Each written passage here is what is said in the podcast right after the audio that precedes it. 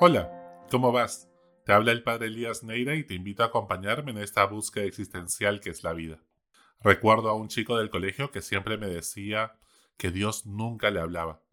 Y me preguntaba siempre, ¿cómo haces para que Dios te responda?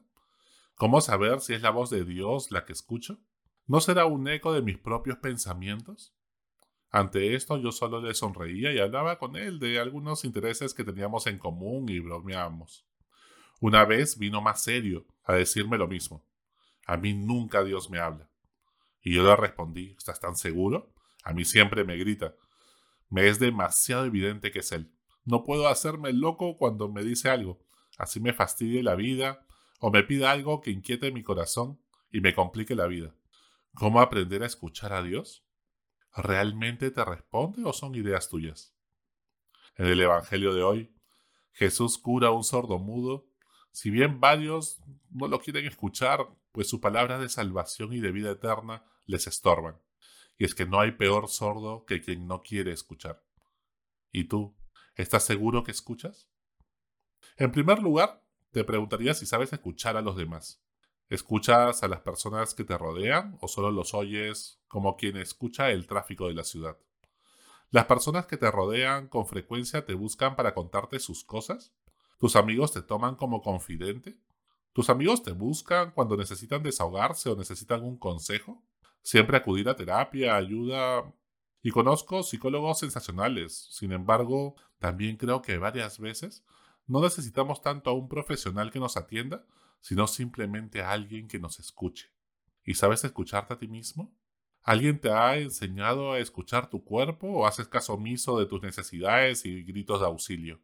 Quizás aprender a escuchar antes era obvio y ahora es una capacidad que brilla por su ausencia. Y es que hay cosas tan obvias en la vida que la gran mayoría no sabe hacer. Pero todo el mundo aconseja y hasta exige cuando nos dicen de repente, ten calma. Pero ¿cómo aprendemos a tener calma? Aprende a escuchar. ¿Cómo se hace eso? No te estreses, relájate. ¿Sabes disfrutar de la vida? Pórtate bien. ¿Según quién? En tu cabeza, ¿qué es portarse bien? Ten fe. ¿Cómo aumento mi fe? ¿Estás seguro que sabes escuchar? Un refrán anónimo que me gusta mucho dice así. Nuestro peor problema de comunicación es que no escuchamos para entender, sino para contestar. Hay que distinguir oír y escuchar. Oír es un sentido a través del cual percibimos la vibración del aire con relación a las cosas. Escuchar es prestar atención disponiendo todos nuestros sentidos, incluso percibiendo nuestro cuerpo y emociones y las emociones que pueden causar y los recuerdos que pueden evocar en nosotros mismos, la otra persona, para salir al encuentro, al encuentro del otro, como un ser digno de ser escuchado, así como Dios también ha salido al encuentro de nosotros. Ser asertivo requiere la coherencia entre lo que pienso, siento, hago y digo, verbal y no verbalmente, tanto de parte de nosotros como de quien nos escucha. El problema es que muchas veces decimos verbalmente algo y expresamos todo lo contrario en nuestro tono de voz, gestos, expresión corporal. Y pues tenemos una confusión de ideas y emociones de lo que queremos realmente comunicar y lo que nos quieren expresar. Por ejemplo, ¿cuántas veces nos encontramos con un papá o una mamá que quiere hacer respetar su autoridad en casa y pone límites y su tono de voz y posición corporal no expresan firmeza? O al contrario, un papá que quiere generar confianza con su hijo y sus gestos, tono de voz, respiración, expresan prisa y nerviosismo. La cultura de la inmediatez nos está matando de soledad. Necesitamos reaprender a encontrarnos, y a eso Dios te puede ayudar. Seguir a Jesús es aprender a ser una persona de encuentro. Mira que entre lo que pienso, lo que quiero decir, lo que creo decir, lo que digo, lo que quieres oír, lo que oyes, lo que crees entender, lo que quieres entender, lo que entiendes, existen nueve posibilidades de no entenderse, como dice un refrán anónimo. La comunicación es muy delicada. Afrontar las murmuraciones entre las personas, evitar las peleas innecesarias, gestionar nuestras emociones y sensibilidades ante una situación conflictiva, lidiar con los prejuicios y sospechas, esos fantasmas que aparecen así. Salir ileso de todas esas situaciones es muy difícil y solamente es se puede hacer con la gracia de Dios, con la ayuda de Dios. pero debemos aprovechar cada crisis comunicacional como una oportunidad de aprendizaje para todos. Hoy en día, paradójicamente, tenemos más medios de comunicación y nos comunicamos peor. La cantidad de dispositivos electrónicos y contaminación visual y auditiva que quieres llamar nuestra atención es un mundo cada vez más acelerado y con exceso de estímulos sensoriales externos que dificultan demasiado el encuentro entre personas en toda su plenitud. El resultado de todo ello es que mientras se incrementa el uso de dispositivos electrónicos, celulares, tablets, etcétera, etcétera, y el uso de las redes sociales, las personas se experimentan cada vez más solas, deshumanizadas, despersonalizadas. Si quieres escuchar a Dios, comienza por aprender a escucharte a ti mismo. Escucha tu cuerpo. ¿Te duele algo? ¿Estás agarrotado del estrés? ¿Qué emoción arrastras esta semana? Tente más paciencia, consiéntete un poco, date un respiro, Date tiempo para ti y podrás atender mejor a tus hijos, a tu pareja, y dejarás de ver a tu equipo de trabajo a través de un Excel para encontrarte con personas. Aprender a estar aquí y ahora. El Kairos, el tiempo de Dios, es aquí y ahora. No vaya a ser que Dios te esté hablando hace tiempo y está a punto de gritarte al corazón y estás en otra frecuencia. Luego, fíjate qué tanto escuchas con tus cinco sentidos de las personas que te rodean. ¿Te cuentan sus cosas o quizás siempre tienes la sensación de que estás súper ocupado y no quieres ni interrumpirte?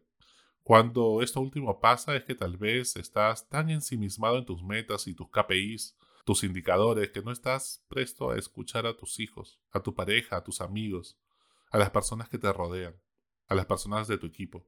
Y ellos lo perciben, especialmente los niños. Y es que nos han vendido la idea de que si no aparentamos estar full, no eres productivo. Y si no produces, eres un perdedor. La obsesión por las metas hace que dejemos de escuchar alrededor. Logramos grandes cosas, pero llegas a la meta solo, con un equipo destruido y sin aliento para festejar el logro. ¿Te ha pasado?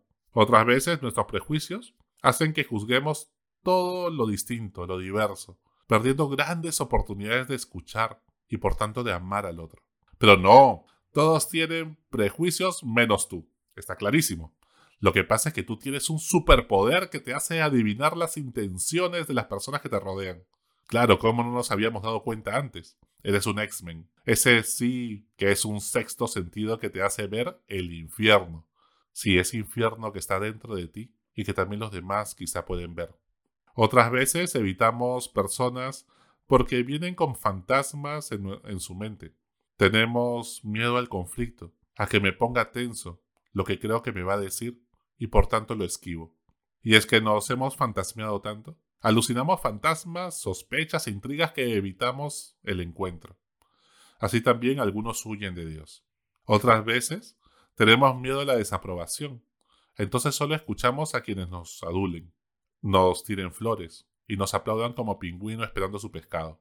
¿Tan frágil es nuestra autoestima? Con frecuencia me he encontrado con personas que castigan a los demás con su silencio e indiferencia, esperando que se den cuenta. Con ese tipo de chantajes comienzan y enredan las cosas con una telaraña que luego nadie sabe cómo se iniciaron ni cómo se pueden solucionar. Y es que todos tenemos algo de escucha selectiva, pero te has preguntado, ¿a quiénes no estás escuchando? ¿A quiénes no estás prestando atención? Solo cuando sabes asombrarte con la creación, escucharte a ti y escuchar a los demás, podrás entonces escuchar la voz de Dios. Cuando reflexionas sobre la experiencia y las cosas que te han pasado durante la semana, pues te das cuenta que no son casualidad, demasiadas coincidencias, y eres capaz de conectar los acontecimientos, entonces se convierten en historia de salvación, de cómo Dios acontece en tu vida. Cuando abres la Biblia y la palabra te sirve para pues una clave de lectura de tu propia vida. Cuando percibes que el consejo de un amigo te produce paz interior porque sabes a esa verdad siempre antigua y siempre nueva. Y caes en la cuenta que el Espíritu Santo sigue actuando y da color a la vida, haciendo nuevas todas las cosas. Cuando te das cuenta que un pensamiento de la nada reaparece en tu mente en distintos momentos de tu vida, de manera reiterativa, como eco de la voz de Dios, cuando hace silencio. Entonces quizá no eres tú, ni el entusiasmo del momento porque el llamado de Dios es permanente, tiene ese eco a eternidad. ¿Estás tan seguro que Dios no te está hablando al corazón? De repente te está gritando con todo su corazón hace tiempo y quiere salir a tu encuentro. Dale la oportunidad. Hasta la próxima. Sigue buscando que Él te encontrará.